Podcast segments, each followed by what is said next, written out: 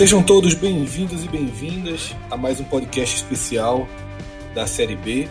Nesse programa, eu, Fred Figueiredo, estou ao lado de Vitor Vilar, Vitor Vilar que está em Salvador, com Diego Borges na mesa, cuidando de toda a parte técnica desse podcast, e nós vamos analisar tudo o que aconteceu na 23ª rodada da segunda divisão, uma rodada que eu diria que ela teve dois protagonistas.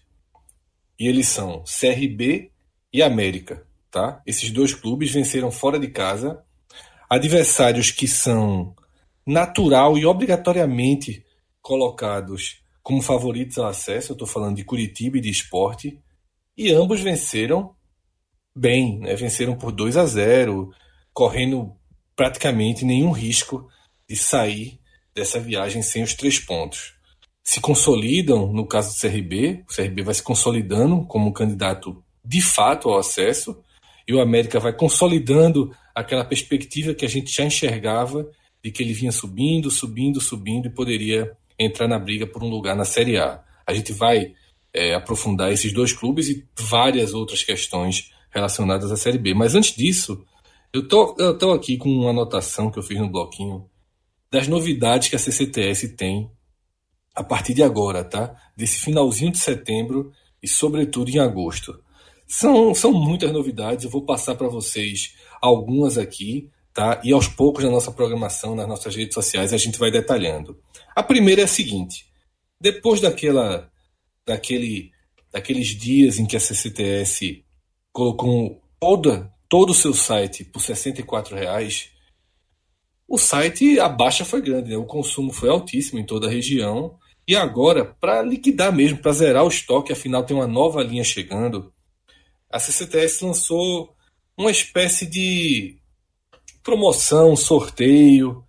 É, um, você tem que se inscrever, tá? Você vai entrar no site da CCTS e vai pagar R$ 14,90, certo?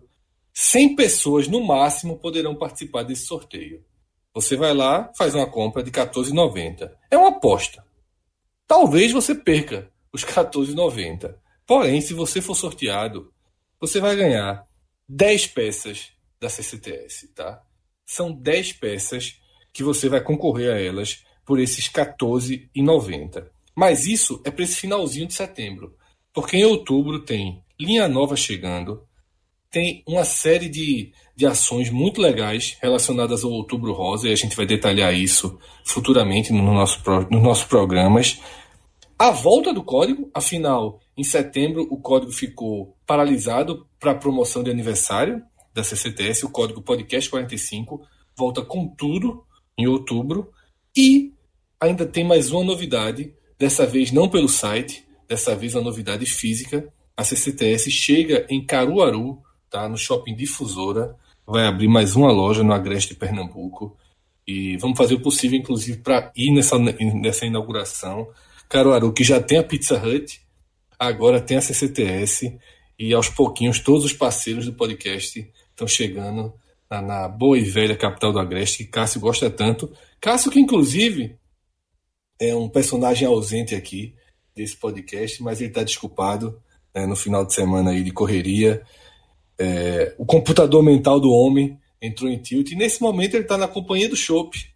Deveria estar aqui, ao meu lado, ao lado de Vilar, ao lado de Diego, mas a gente vai a gente vai perdoar o maestro porque também o sábado dele merece, né, uma companhia do shopping, então ele está curtindo lá, é, sempre com os mesmos pedidos, afinal ele nunca varia. Então Cássio gira em torno de filezinho com queijo, pão de alho, picanha e o homem não sai disso não. Pastelzinho, que ele não tem alergia, é o único pastel no mundo não, de camarão que ele não tem alergia. A gente nunca entendeu isso, o que nos leva a acreditar que, na verdade, ele não tem alergia a camarão. Mas é isso. É, Cássio ausente, a gente está aqui jogando com time desfalcado, mas tenho certeza que a gente vai conseguir fazer um programa bem detalhado, até porque é, temos um roteiro bem interessante pela frente, um roteiro que vai ajudar a gente a entender essa, essas mudanças né, de desenho na Série B. E o programa começa justamente por uma mudança. Porque, Vilar, se tem algo que vinha sendo, vinha sendo recorrente nos nossos podcasts analisando a segunda divisão, era a identificação do G4 estável, de um G4 que vinha com cara de G4 consolidado.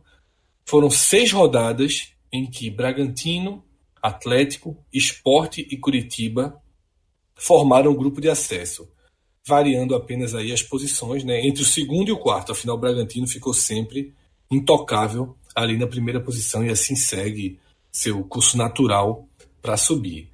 Mas depois dessas seis rodadas, na noite desse sábado, lá no Couto Pereira, o CRB venceu Curitiba por 2 a 0, despachou Curitiba para a oitava posição e assumiu a quarta colocação com 36 pontos. Tá? É... Vilar, quando a gente olha o trabalho de Chamusca, quando a gente vê jogadores que foram renegados do Vitória, inclusive, tá? Vitória que tem uma crise técnica que vai ser, que vai ser tema desse programa, afinal, passa por mais uma mudança no comando técnico. Mas não só ex-jogadores do Vitória, né? A gente aqui de Pernambuco também olha para o CRB e também encontra vários renegados, digamos assim, jogadores que anos e anos atrás a gente já não via condições de disputar uma Série A, uma Série B, e que agora né, são protagonistas desse, do time alagoano. Qual é a análise, Vilar, que você faz dessa, dessa barca, digamos assim, né, que acabou sendo. Eu diria que esse CRB, de certa forma, ele é um. Ele sai de dentro do Vitória, porque ele leva o treinador, leva jogadores, e sempre, sempre, sempre que eu vejo o CRB ganhando um jogo, que eu vejo o CRB bem no campeonato, eu fico pensando no IC. Né? Como teria sido se o Vitória tivesse tido um pouco mais de paciência com o Chamusca, tivesse entendido melhor né, a turbulência ali do início do ano. Boa, Fred. Boa, Diegão, está aí no, na técnica, os ouvintes. Pois é, é, essa rodada, Fred, veio dar muita razão ao que a gente discute aqui no podcast. Não é de hoje, a gente discute já algumas edições, alguns programas, né, de que havia um G4 aparentemente consolidado da, da Série B né, o G4 que você leu, com Bragantino, Atlético Goianiense, Esporte e Curitiba. Então, é, esse era o G4 que teve mais cara de G4. Inclusive, na, no último programa, a gente destacava isso, né? As rodadas seguidas que esse G4 estava formado, que tinha alteração entre os quatro integrantes em termos de posição, mas não de um, de um intruso nesse grupo dos quatro primeiros colocados. E a gente falava o tempo todo que Aparentemente, esse poderia ser o G4, digamos assim, favorito para terminar a Série B é, nessa zona de, de, classificação. Só não aconteceria. É, havia uma perseguição de duas equipes, né, o CRB e o Cuiabá. Só não aconteceria esse G4 se, se algum time desses quatro favoritos desligasse a tomada, né? saísse da tomada de vez e aí esses times que estavam na perseguição ao G4 teriam a chance de entrar. Isso aconteceu. Então, total razão aqui é o que a gente discute no podcast. Curitiba desligou da tomada nas últimas quatro rodadas. Um time que vinha muito bem é, na Série B, de repente apagou. É, saiu de, de segundo colocado e caiu, foi caindo paulatinamente até a, agora, como você falou, a, a oitava posição nessa sequência.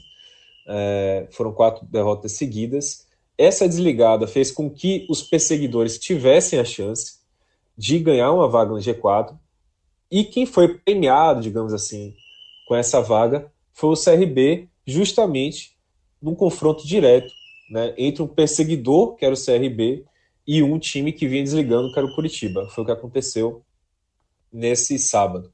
Então, é, é, dá muita razão o que a gente fala no, no, podcast aqui, de que se esse time desligasse e pegasse justamente de repente um confronto direto pela frente, isso poderia acontecer e foi o que aconteceu. O CRB é um time muito curioso, né? ele, como a gente sabe bem e também comenta muito aqui, né? Eu acho que é uma tônica da Série B, muita gente acaba comentando. O CRB é um monstro, né? Ele é muito bom, aquela coisa do, do médico do monstro, ele é muito bom fora de casa e tem uma campanha ruim dentro de casa. Né? Nesse momento em que o CRB está no G4, no momento que ele chega ao G4, ele é o 18º colocado enquanto os mandantes e ele é o líder da Série B como entre os visitantes, né? Olhando só a tabela dos times que jogaram fora de casa, da pontuação fora de casa, ele é o líder, e ele não é o líder com qualquer pontuação, não. Ele é o líder com três pontos do segundo colocado, digamos assim, com o Atlético Goianiense, 22 contra 19. E o CRB, ele manteve essa, essa realidade. É uma máquina de vencer fora de casa, Vila. É impressionante. É, é impressionante. É, é, é, e, e, o curioso, né, Fred, é que bastou ele ter uma sequência positiva, quer dizer, ele fazer o papel dele em casa, porque assim, ele vem mantendo o que ele é, o lado bom de fora de casa. Ele não mudou isso. O que fez a diferença nessa sequência do CRB para ele entrar no G4 foi que ele ganhou a última em casa, do Brasil de Pelotas. E aí, ao encaixar uma sequência de vitórias, né, ganhar também fora de casa, o que já ali é tradicional, ele entra no G4. Então o CRB tem essa, essa característica muito interessante. Volto a dizer, como a gente falou, não sei se ele tem caixa, né, justamente por conta desse problema em casa, de se manter aí na, nesse G4 por muito tempo. Até porque a gente vai falar daqui a pouco de um, de um time que está em uma ascensão absurda e, e, ameaça todo mundo, não só o CRB, mas todo mundo que está no G4. E só para finalizar o comentário do CRB, falando o que você falou, é, introduziu aí na pergunta né, é, no assunto, o CRB ele jogou nesse sábado, que a gente está gravando aqui, com três jogadores que passaram pelo Vitória recentemente. Dois saíram dessa temporada, né? Vitor Ramos, zagueiro, e o Léo Será, que inclusive fez um dos gols. É, e ainda teve o Brian, o lateral esquerdo, que entrou durante a partida, que passou pelo Vitória há pouco tempo, saiu do Vitória no final do ano passado, inclusive saiu dispensado. E o curioso, né, Fred, é que não é só é, jogadores do Vitória, assim, você também tem jogadores que passaram pelo esporte, o caso do Alisson Farias, passou pelo esporte muito rapidamente nessa temporada. Foi dispensado é, esse ano para ir pro, pro, pro CRB, né? Esporte Exatamente. Não enxergou nele nenhum potencial reserva. Veja como é. são as coisas. E Iago também, que é um, um, atacante que entrou durante a partida agora, ele acabou de sair do Bahia, foi um jogador que veio para o Bahia no início do ano como aposta. É, o Bahia não, não viu lugar nele nem para usar no Sub-23 do Bahia, o time de aspirantes, e acabou emprestando ele para o CRB. Everton é, Páscoa, zagueiro, passou exatamente. pelo esporte desde 2015, aqui, quando ele saiu, é, saiu do time sem que ninguém. Se o Sport esse ano para jogar a Série B anunciasse Everton Páscoa, o Recife caía aqui. Não, fora que o Willi, que veio do Ceará também esse ano, né? É, ele é meio que um amontoado. Vou te falar assim. É, é, ele é um monstro mesmo, viu? Ele é um Frankenstein. Ele é o médico é um monstro na pontuação e o Frankenstein na, na composição de, do elenco, né? De rejeitados pelos concorrentes, digamos assim, do Nordeste, sabe? Pelos outros, pelos outros times do Nordeste. Ele saiu pegando um apanhado de jogadores que saíram de outros times do Nordeste, montou essa equipe é, inclusive com jogadores que passaram por times do Nordeste há pouco tempo, né? Guilherme Matos, tem o Daniel Borges, lateral direito, que jogou aqui no Vitória. É, então, assim, e capitaneado por um treinador baiano, chamusca, como você falou, que é, teve um trabalho muito ruim no Vitória, mas não é, não é só, eu até reitero isso, não foi só o trabalho de chamusca que foi ruim, foi o Vitória como um todo que foi ruim. E o Vitória continua ruim, continua mal. Enquanto Chamusca foi para o CRB, um, ambiente político mais favorável, né, sem pressão, e está aí o resultado. Não é um time maravilhoso, mas é um time que está competitivo e está aí no G4 pela primeira vez. Vila, é, você passou por pontos muito importantes tá, para a gente entender esse não só o momento da Série B, não só a chegada do CRB ao G4, como para fazer uma projeção mais concreta de final da competição, tá? Eu vou pegar o seu gancho, que eu tinha levantado alguns números e ele, e ele se encaixa perfeitamente tá, nesse, nesses números que eu levantei.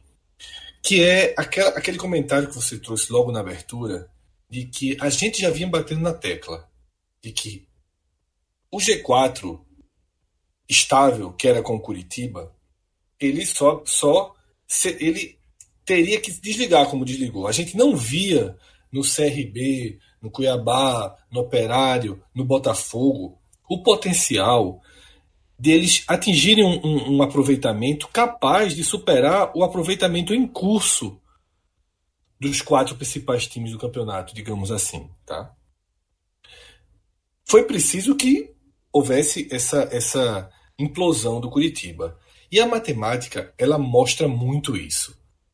Eu vou aqui falar agora, citar os atuais perseguidores, tá?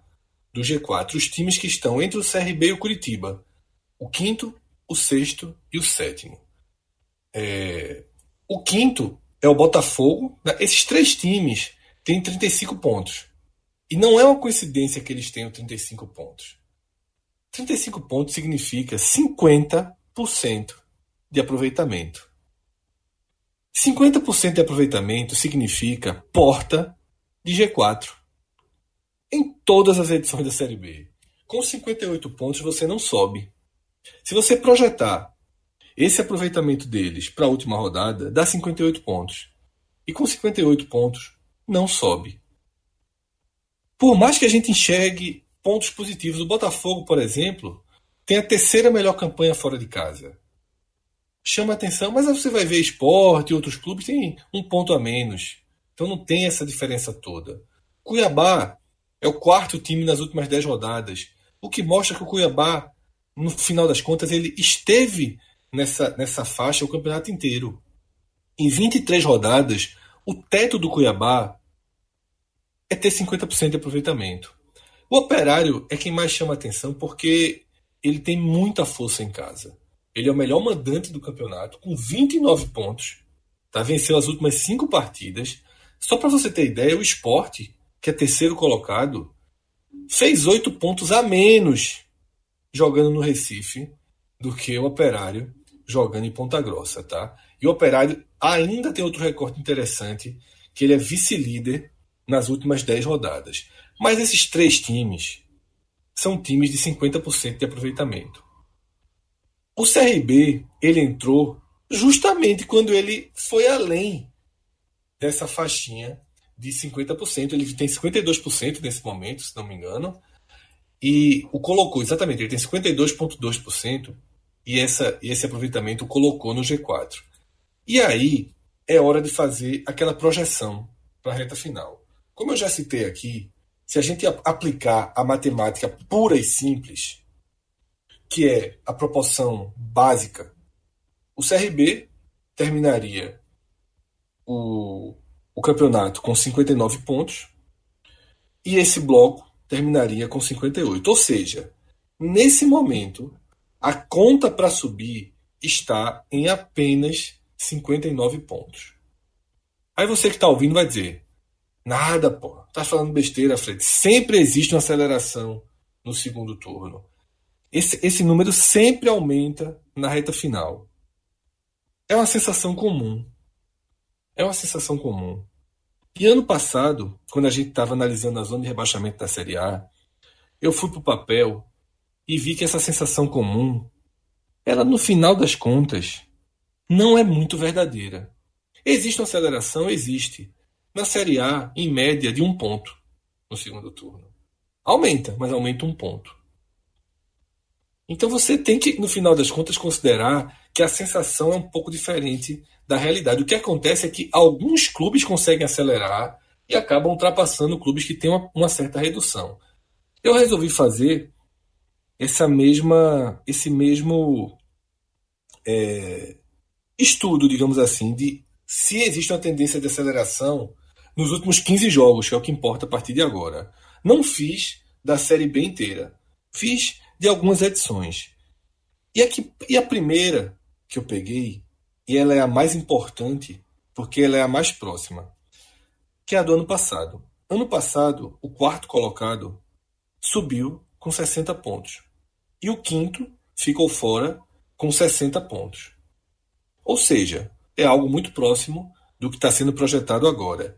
E na 23 terceira rodada, o quarto colocado do ano passado tinha 37 pontos.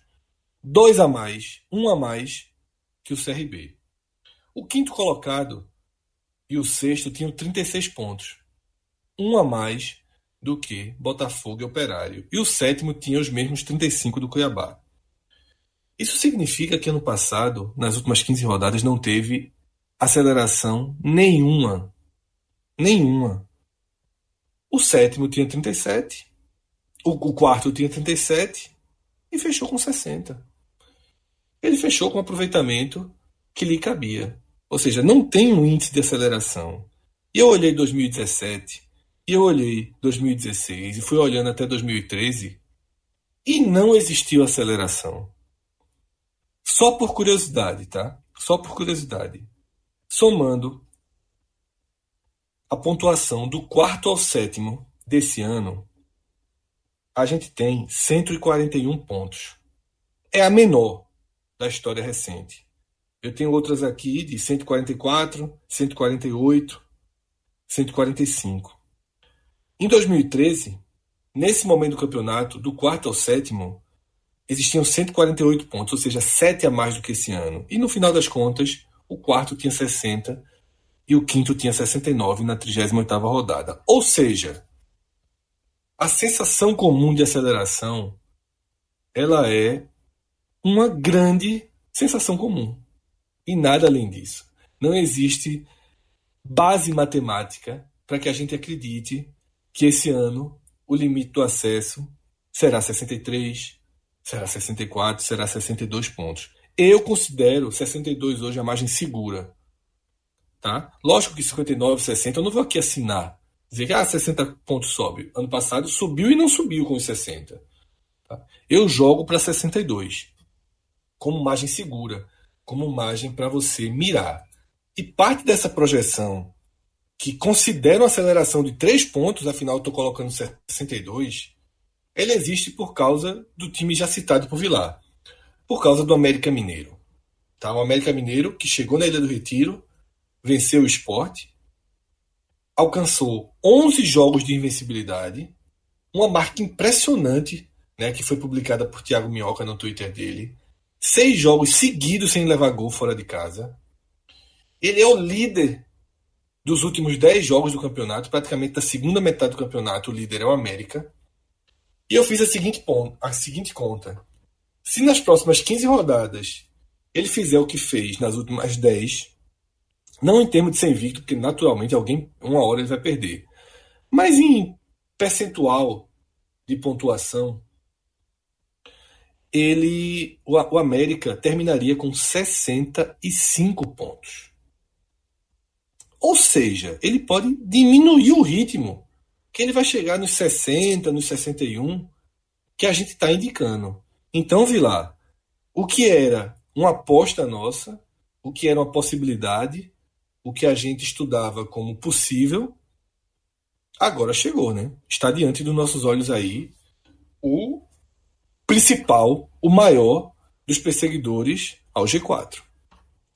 Sem dúvida. E foi uma aposta nossa, né? A gente falava de vários times que poderiam fazer essa aposta. E aí eu trago para a realidade aqui do torcedor do Vitória, né? De quem acompanha o Vitória. É, porque essa era a esperança, né?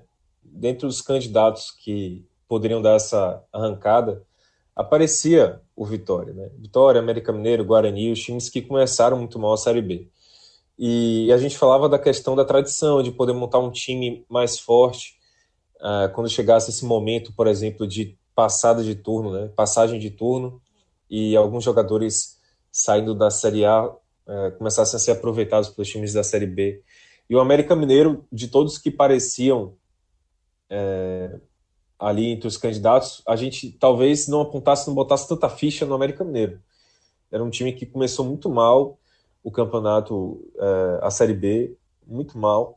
E não sei se a gente botaria muita ficha, acho que ninguém botou muita ficha. E de repente o time começou. A impressão que eu tenho, Fred, é que houve uma. Tem um determinado verbete aí na internet, uma moralização do América Mineiro, sabe? É, a, a saída do Michel Bastos, houve uma, uma, uma utilização de jogadores que estavam rendendo mais mesmo, menos nome, que o América Mineiro tinha um elenco um tanto qualificado para a Série B, e aí é, houve um aproveitamento melhor dos, dos jogadores que realmente estavam entregando ao América, e não só os nomes em si de jogadores, e esse América Mineiro começou a encaixar na mão do Felipe Conceição.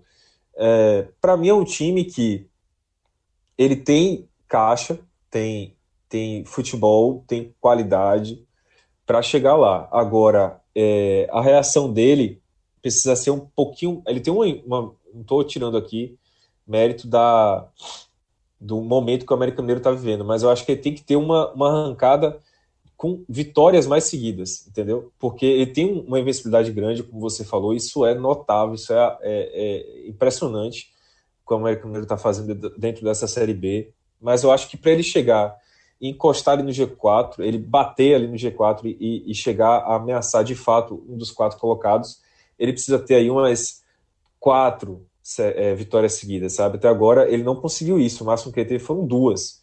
Para um time que está querendo tirar o atraso, ele precisa é, encaixar vitórias seguidas, quatro vitórias seguidas, sabe? Umas três, mais quatro seria o ideal. Vamos ver se ele consegue agora, né? Que ele tem uma sequência é, boa, ele vai enfrentar o Brasil de Pelotas em casa, depois tem um jogo mais difícil contra o Curitiba fora, mas de repente, se o Curitiba mantiver aí essa sequência ruim, esse momento ruim, acaba se tornando um jogo favorável para o América Mineiro. Eu vejo o América basicamente isso, um time que começou a Série B, como eu falei, apostando muito em medalhões. Michel Bastos acho que é o grande é, ponto disso, é o grande é, nome nesse sentido, jogador que chegou lá no, no América Mineiro com muita expectativa. No meio do caminho houve uma, uma mudança de, de, de visão do time mesmo, do que o time precisava. Trouxe um cara jovem como o Felipe Conceição, que deu uma, deu uma moralizada, ele é, melhorou o rendimento, começou a trabalhar mais o rendimento do time começou a, a, a, montar o time de acordo com o rendimento mesmo, não, não em termos de nome, e esse time começou a dar resultado como está dando aí. E é um time que tem capacidade ainda, eu não conheço muito bem como é que está a situação financeira do América Mineiro, mas eu acho que, sentindo que o América está no arrancado como ele vem, Exatamente. É, jogadores que, que, que saem da Série A tem, olhariam o América Mineiro como um possível destino, entendeu? Eu acho que ele tem Exatamente. um time. Agora o jogador já olha não é onde o clube está, não. É onde o clube vai estar tá no que vem. Exatamente. Para mim, ele é um time que, que entra na briga para trazer jogador. Esse que é, essa que é a questão. É, eu acho que o América Mineiro, ele de fato, ele é o principal perseguidor, sabe? A diferença é que ele está de pontos agora para o CRB, para mim já é muito próximo do insignificante, pelo ritmo que ele tem, tá? Quatro pontos, como eu falei aqui nesse cálculo. Não, eu não acredito que ele tem força para manter o ritmo e terminar com 65 pontos. É, enfim, seria o mundo perfeito. Né? O que o América fez nessas últimas 10 rodadas, ele fazer nas últimas 15. Tá? Seria uma coisa. Ele realmente teria que passar a, a, a ser o, uma espécie de dominante na Série B. Ele vem sendo o melhor time, mas é, não acho também dá para chamar de dominante, até por pontos aí, como que o Vila falou. Ele ainda tem muitos empates, ele é um time que está se aproveitando das oscilações. Né? E essas oscilações, elas atingem, sobretudo, os times que ele começa a alcançar agora, que é justamente essa turma que ronda o, o G4. Vai ser aquela história de Galvão Bueno, né? Chegar é uma coisa, passar é outra. No final das contas, eu acho que é mais ou menos isso que a gente está é, tratando o América nesse, nesse momento. Fred, eu queria fazer um comentário rapidamente, é, antes da gente mudar de assunto. É, eu estava falando dos perseguidores ao G4, me chama muita atenção que esses quatro, esses três times, na verdade, que estão logo ali abaixo do esporte, o CRB, o Botafogo e o Operário, eles todos têm campanhas muito gangorra, né? Se você parar para pensar, o Botafogo e o Operário, por exemplo, eles têm mais vitórias que o esporte que é um time que está em terceiro lugar. É um time que, que se você puxando para baixo ali, o próprio Curitiba que está é, abaixo deles, eles ele tem um, digamos assim, Cuiabá, o Curitiba tem uma campanha mais parecida, né? Tem ali um, um recorte mais parecido de, é, por exemplo, o Curitiba agora tem 9-7-7, né? 9 vitórias, 7 empates, 7 derrotas. O, tanto o Botafogo como o Operário, eles ganham muito e perdem muito. Né? O Operário, como você falou, é um ótimo mandante, um péssimo visitante.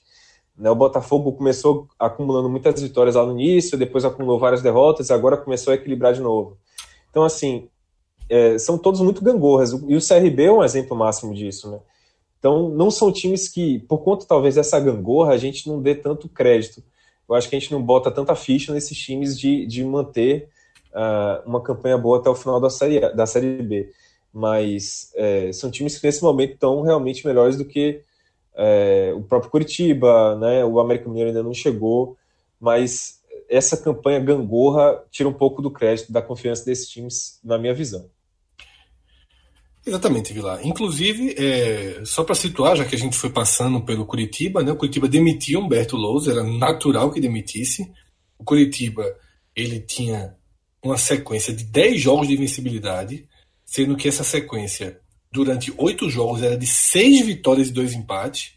Agora já virou a sequência. A sequência já são seis jogos sem vencer, sendo quatro derrotas consecutivas. E aí era natural que já é um treinador sem lastro Tá? Ele caiu, até demorou, talvez. E aí, o Curitiba teve uma sorte, né? É, o gongo soou para o Curitiba num momento terrível, porque ele já iria terça-feira enfrentar o Cuiabá num jogo absolutamente estratégico, nessa faixa que a gente está comentando do campeonato, um duelo de seis pontos, de 600 pontos. O jogo seria na Arena Pantanal, mas a Arena Pantanal ela tem um, um, uma das áreas é, tá terrível, né? Tá com basicamente com buracos, crateras, sem grama. E a CBF optou por suspender essa partida. E além dessa, as próximas outras duas do Cuiabá em casa.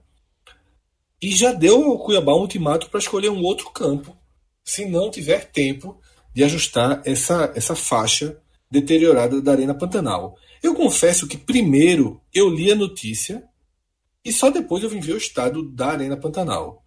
Porque eu assistia trechos hoje do jogo entre Cuiabá e Oeste. E detalhe, o gramado da, da Arena Pantanal tá melhor do que quando o Sport jogou lá. O gramado em 90% do campo. O problema é que realmente em uma das áreas não existe. Tá pior que campo de várzea. Então a CBF tomou essa decisão. Não sei se era para tanto, mas para o Curitiba foi. caiu do céu, né? Porque o Curitiba, no meio de uma sequência pesada de confrontos diretos, né? Enfrentaria o Cuiabá, depois enfrentaria o América. O Curitiba não joga nessa terça-feira, ou seja, não enfrenta a maratona como todo mundo enfrenta. O Cuiabá também, de certa forma, é privilegiado. É a segunda vez no campeonato que o Cuiabá escapa de uma maratona. A primeira foi quando ganhou de WO para o Figueirense. Isso pesa mais do que parece, sabe? Viagens, é, deslocamentos, tempo de recuperação, tempo de treinamento. Não tenho a menor dúvida que tanto Cuiabá quanto Curitiba vão mais fortes para a rodada do fim de semana. Afinal, a partir dessa semana voltam a ter dois jogos, né? Já tem jogo agora na terça, a rodada basicamente completa. São oito jogos na terça e apenas um na quarta. É, o outro jogo é esse que eu falei, né? Que é Cuiabá e Curitiba, ele vai ficar em aberto. Já estão vários nomes aí circulando Curitiba, não tem como a gente prever aqui, mas o de Lisca agora aparece em todas as listas. Eu arrisco dizer que se o Vitória não tivesse contratado o Geninho, o, o nome de Geninho também seria bastante considerado no Curitiba, afinal pesaria a campanha que Geninho fez no final do ano passado para conduzir o Havaí né, de volta à Série A. Geninho foi decisivo para aquele acesso. Geninho é um treinador é, bem feijão com arroz. E eu acho que foi isso que o Vitória jogou suas fichas nele, né, Vilar? Já iniciando agora o debate sobre o rubro-negro, que encostou de novo, de vez na zona de rebaixamento, né? 24 pontos, a mesma pontuação do Vila Nova dentro da zona de rebaixamento. Viu o Guarani ultrapassar todo mundo. O Guarani que esboça uma, uma recuperação no campeonato, ganhando jogos ganháveis, ganhando jogos ganháveis, fazendo o, o, o básico ali para quem está na zona de rebaixamento, mas é, não, a gente não tem a menor dúvida que o Vitória fez tudo errado. Porém, escolheu o treinador certo para essa reta final.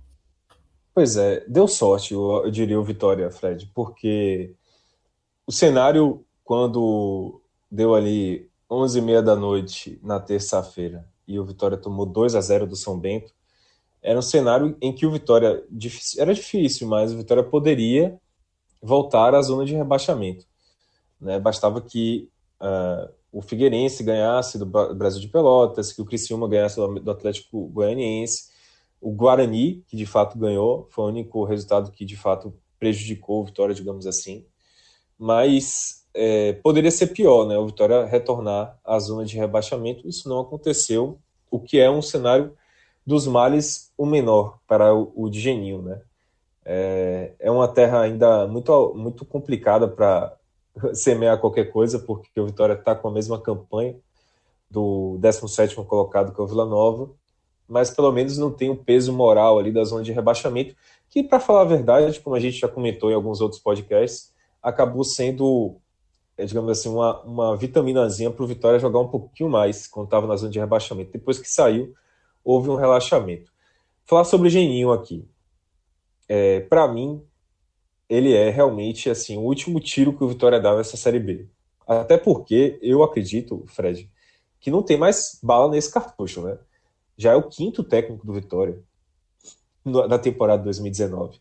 Vitória chega assim ao absurdo de ter cinco técnicos em nove meses, praticamente. Agora parou. Agora parou até porque Geninho tem lastro. Geninho Exato. tem lastro para se der errado, esperar dar certo até o último instante. Agora parou também porque é outro perfil de técnico, né, Fred? Não é aquele técnico que você vá é, demitir assim tão tranquilamente, tão facilmente. É um técnico. Vamos lá, por que, que eu estou falando isso?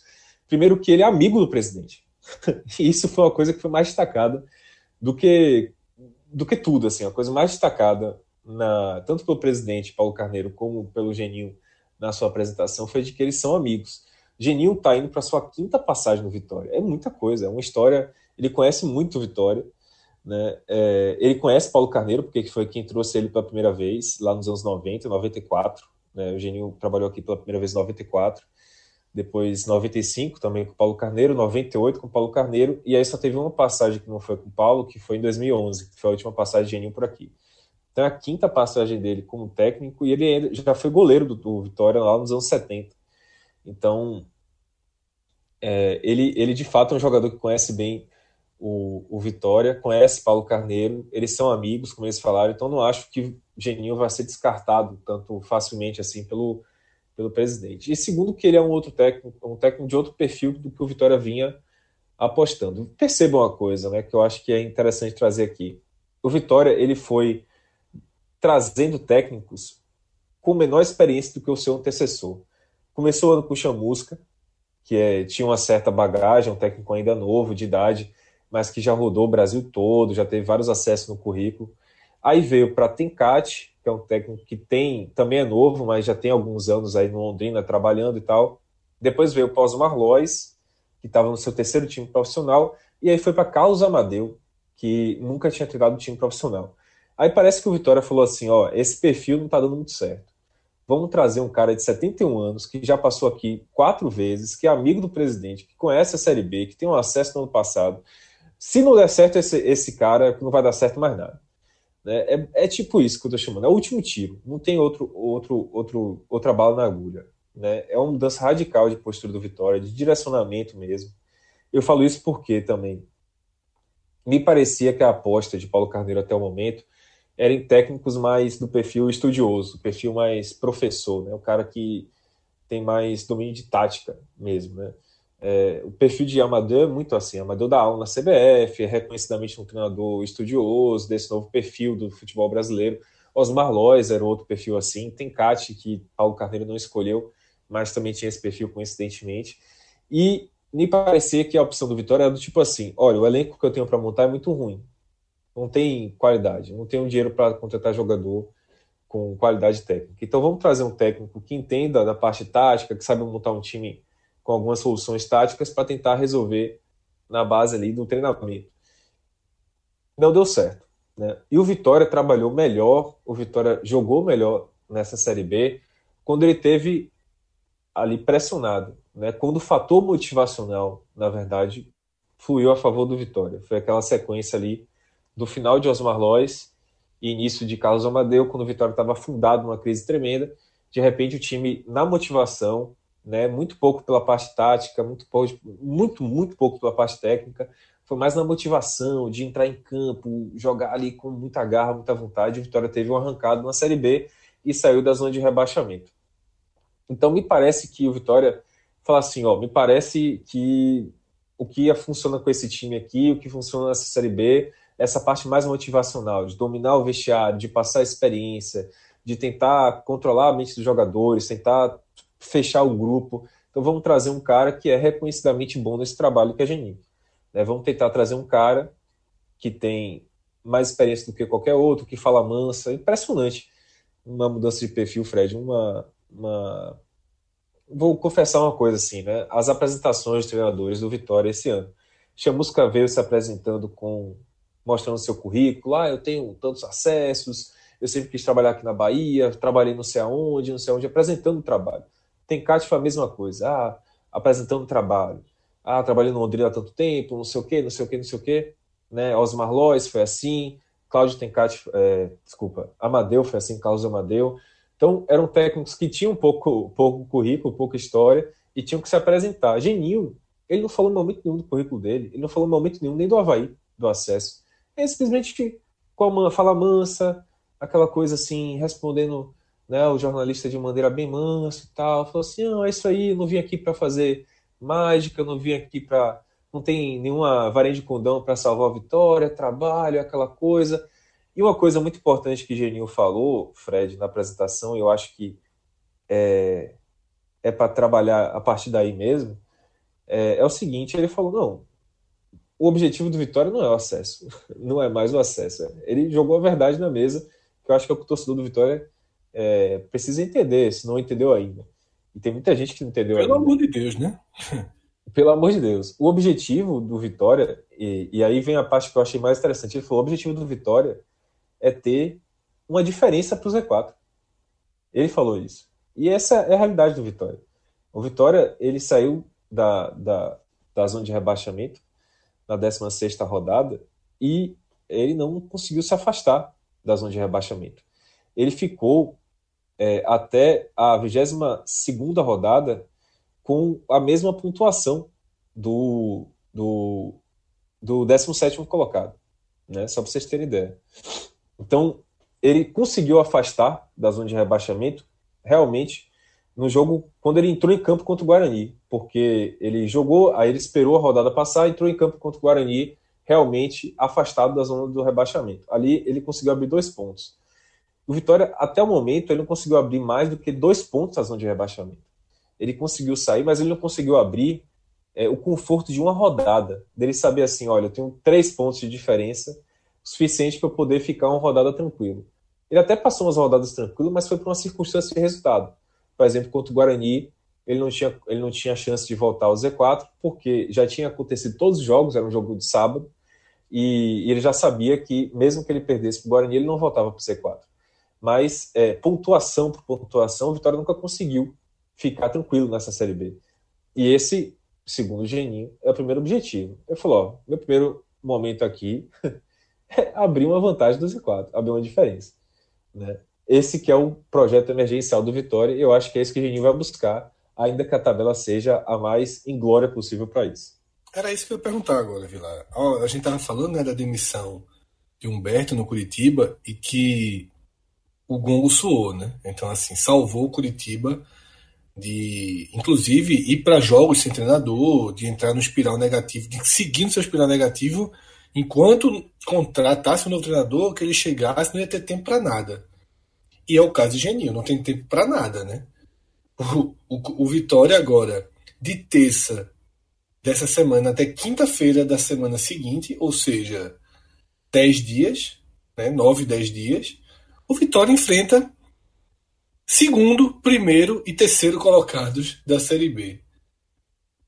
Dois em casa, um fora, porém é, o primeiro jogo em casa é contra o segundo melhor visitante do campeonato.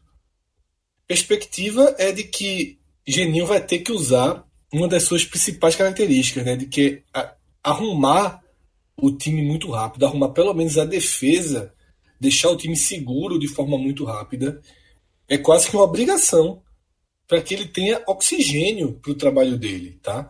É, é, lógico que ninguém espera que o Vitória saia dessa sequência com sete pontos, né? Até seis pontos talvez já seja é, pensar um pouquinho demais, ainda que a gente sempre calcule que os dois jogos em casa dá para vencer e você considera seis pontos. Mas assim, ele vai precisar de algum, de, de algum oxigênio. Ele vai precisar mais do que de uma vitória. Ele precisa pelo menos aí de quatro pontos para estabilizar o time mais ou menos no lugar que ele está. Eu acredito que com quatro pontos ao fim desses três jogos. Ele segue, na pior das hipóteses, ali perdendo uma posição, ele fica ali entre 16 e 17, mas aí também livra o que a tabela tem de pior e vai para o restante do campeonato, para as 12 rodadas finais, é, em condição de igualdade com seus principais adversários. Né? Uma, uma sequência muito ruim de um, dois pontos, por exemplo, aí já, já corre o risco de deixar um certo dano, uma diferençazinha aí de dois, três pontos para sair da zona de rebaixamento. É, é uma decisão muito em cima da hora, né, Vilar? É, o curioso, Fred, é que o Vitória trocou de técnico né, no mesmo momento que trocou, digo, no momento da tabela, que trocou no primeiro turno, né? Porque Cláudio Tencati caiu após perder do São Bento em casa e Amadeu caiu depois de perder do São Bento fora de casa, né? Então o São Bento foi um divisor de, de técnicos aí, né? De um tá, acabar o técnico, o trabalho dos técnicos no Vitória na Série B. E é, essa sequência que o Vitória está tendo agora no primeiro turno, ela é invertida, né? Com dois jogos fora de casa e um em casa, agora vai ser dois em casa, um fora. É, foi uma sequência terrível para o Vitória, terrível. Foi aquela sequência né, pré Copa do Copa América, pré pausa da Copa América, em que o Vitória somou só um ponto, né? Foi contra o Atlético Goianiense fora de casa na estreia de Lois.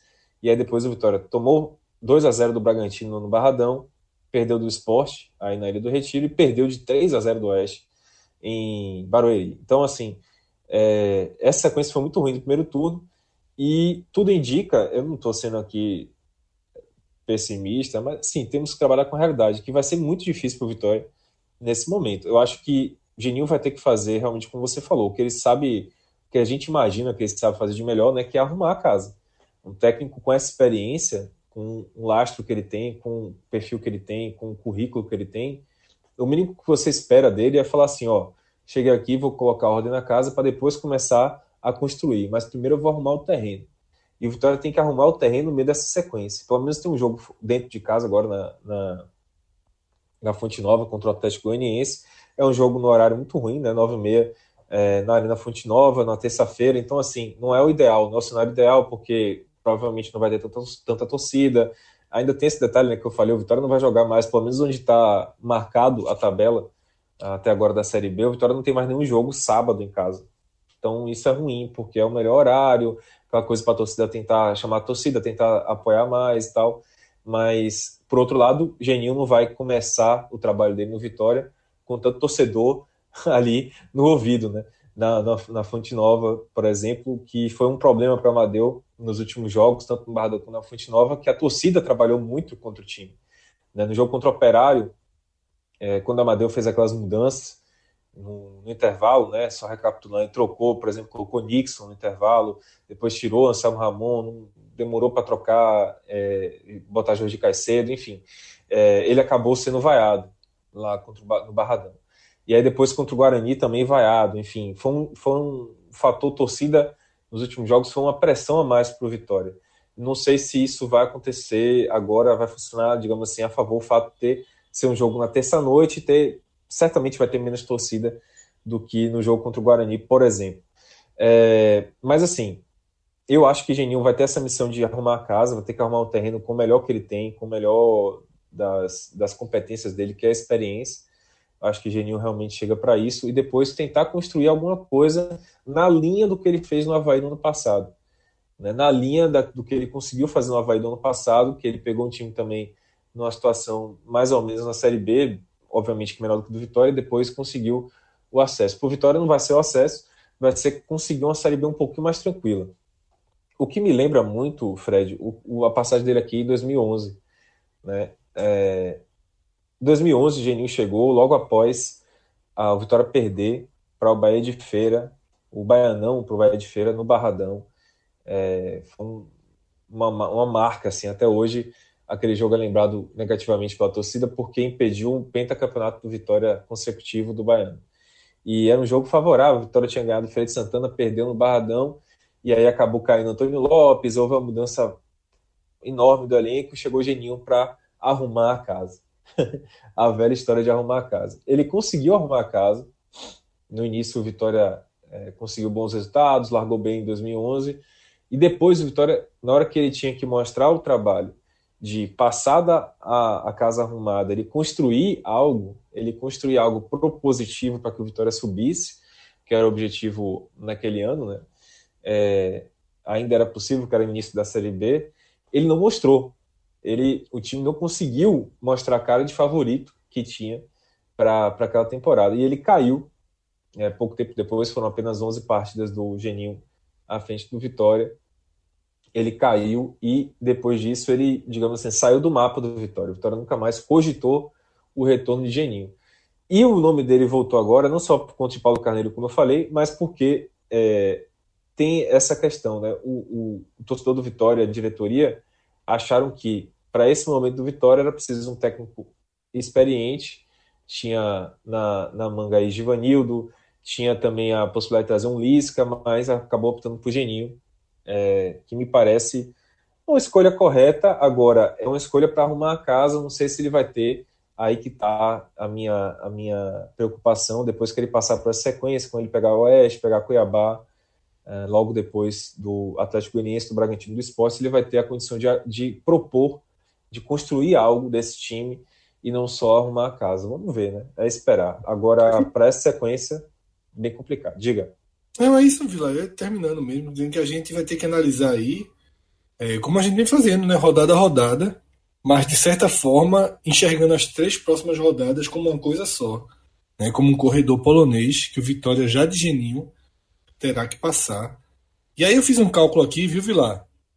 Se somar 36 a 38 pontos dos 45 que tem pela frente, sobe. Então ainda tem 7 a 9 pontos aí para perder.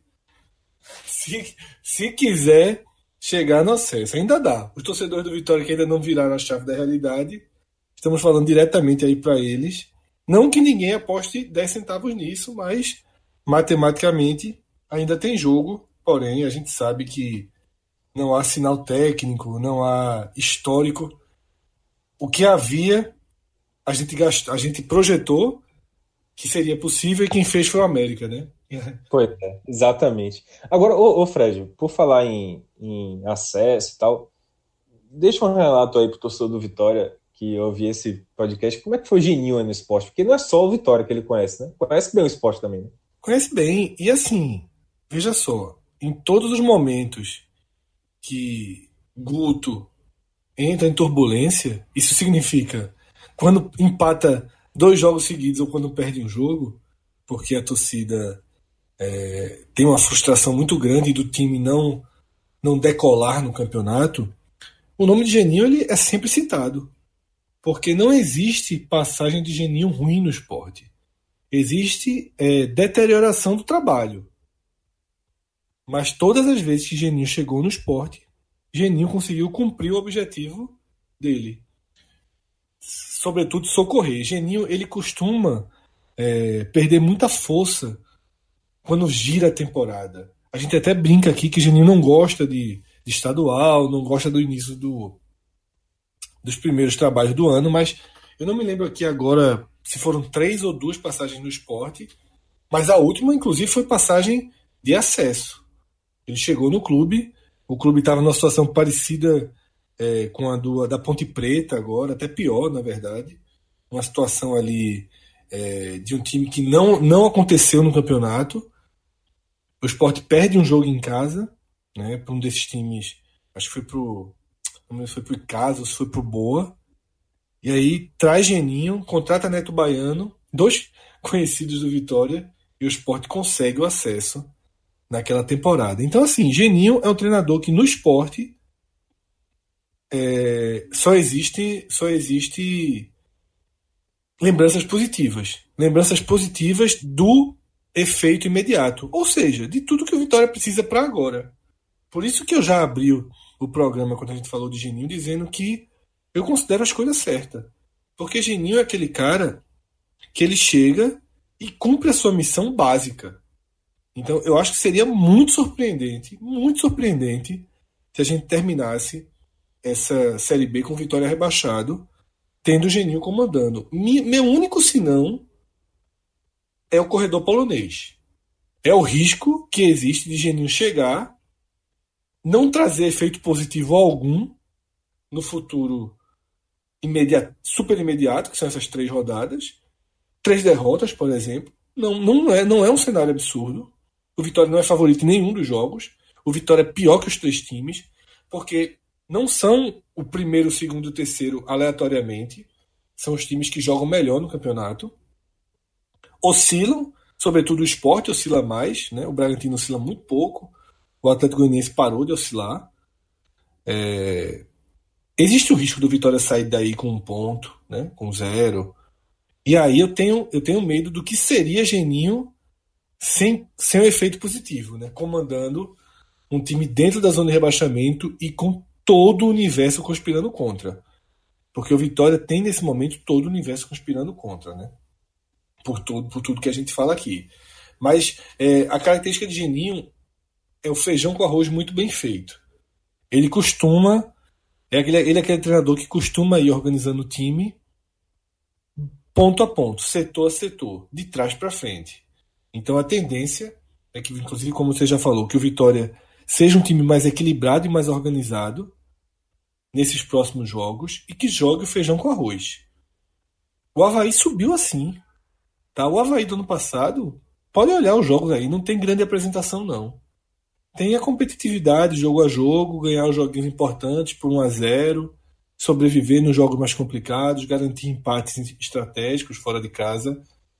Eu acredito, é, porque eu não considero esse time do Vitória é horrível. Eu assisto muito jogo dessa série B e assim, é, é, o Vitória ele vive ele vive de fases, né? Ele tem fases de apagão, como a que está vivendo, né? Como jogou essas duas últimas partidas.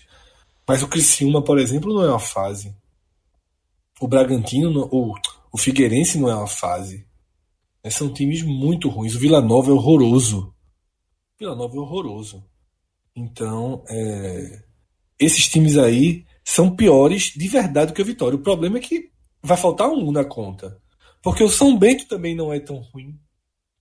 O São Bento também não é um caso perdido. É, então, tem essa briga aí, porque me parece que três times são muito abaixo tecnicamente. Corre o risco, o risco que o Vitória corre é o risco da décima da 17 posição. Mas acho que é pequeno. Acho que, como eu falei na abertura, é a mesma coisa que eu falo aqui para para fechar. É, o Vitória fez tudo errado, mas termina com o técnico certo para o momento dele, para a necessidade dele. E assim, Vilar, podemos encerrar né? esse duo, essa dupla. Que quando... Sem dúvida. Foi um bom programa, tá vendo? É. Cara, uma mensagem, ó, já tô saindo assim do shopping, vou entrar. Eu disse, entre não, porque o negócio tá fluindo.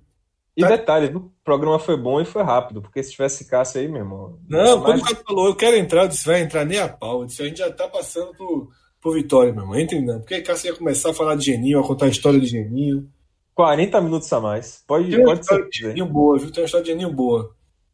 De, é mesmo, é? A, é, a minha. Levava, quando ele trabalhou no, no, no futebol árabe, né? É. Não podia levar, não podia entrar bebida alcoólica lá, né? E aí, um cara deu uma dica para ele e ele disse: Oxi, vou tentar. Chegou aqui no Recife, comprou várias latas de pitu, chegou no aeroporto e disse que era camarão. ele estava levando camarão lá para os Emirados Árabes. E Isso passou. foi geninho, velho? Geninho. Ele contou um dia no esporte. Sabe, é. mesmo, foi só pituzinho, ó. Isso aqui é o que é isso aqui? Camarão, camarão. e ele, não sei se tem folclore aí, mas ele diz ele que desde então ele é um consumidor de pitu por agradecimento, que a pitu salvou ele no estadia do futebol árabe, é. porque disse que meu amigo não podia ter álcool, então era só pitu pra cima. Trabalhava perto. Nunca ia esperar esse jeito, um cara tão pacato. Oh, não gosta? Tão tranquilo. Tão tranquilinho, me parece um cara pacato. Com, com... Deixa ele abrir aí 4, 5 pontos da zona de rebaixamento, que aí toda tarde vai estar em algum lugar aí tomando a cervejinha dele, tranquilo. Ele é um cara muito gente boa. Muito gente boa. muito Daqui bom. Já... Novembro, dezembro ele vai viver em Salvador como ele merece. Ele gosta, gosta daqui do, do Nordeste. Se ele fizer o trabalhinho dele como ele costuma fazer, ele começa a passear em novembro pela cidade. Dia 30 de novembro, então, Geninho tá convidado para comer uma água aí. Então pronto. aí, com uns 4 ou 5 pontos. Essa água você vai poder comer antes, inclusive. já trabalha antes. Já, já trabalha antes. Ele já vai abrir a champanhe comemorando. Então é isso. Valeu, Vilar. Valeu, Valeu. Diego. Diego encarou rodada dupla aí hoje, né? Fez o tele do Bahia. Boa, tá igual a Fonte Nova, rodada dupla. Exatamente. É porque como é que quer ir pra Bom Jovem amanhã, tá se matando no sábado. Lembrando que a 24 rodada é nessa terça-feira, tá? São oito jogos, como eu já falei, e um jogo na quarta. A gente ainda não definiu se espera esse jogo. É Paraná e Ponte Preta, é interessante para a briga pelo G4, mas a gente avisa nas redes sociais se a gente vem com o programa da Série B ainda na terça-feira ou se a gente espera o programa da quarta, espera fechar a rodada. Porque na verdade, como a rodada não vai ser fechada, já que Cuiabá e Curitiba não vai acontecer, então, para análise matemática, acaba não sendo tão decisivo esperar Paraná e Ponte. A tendência é que na terça-feira a gente já traga logo é, quentinho um programa sobre o jogo do esporte lá contra o Londrina e a estreia de Geninho contra o Atlético Goianiense. Então é isso, abraço a todos, até a próxima. Tchau, tchau.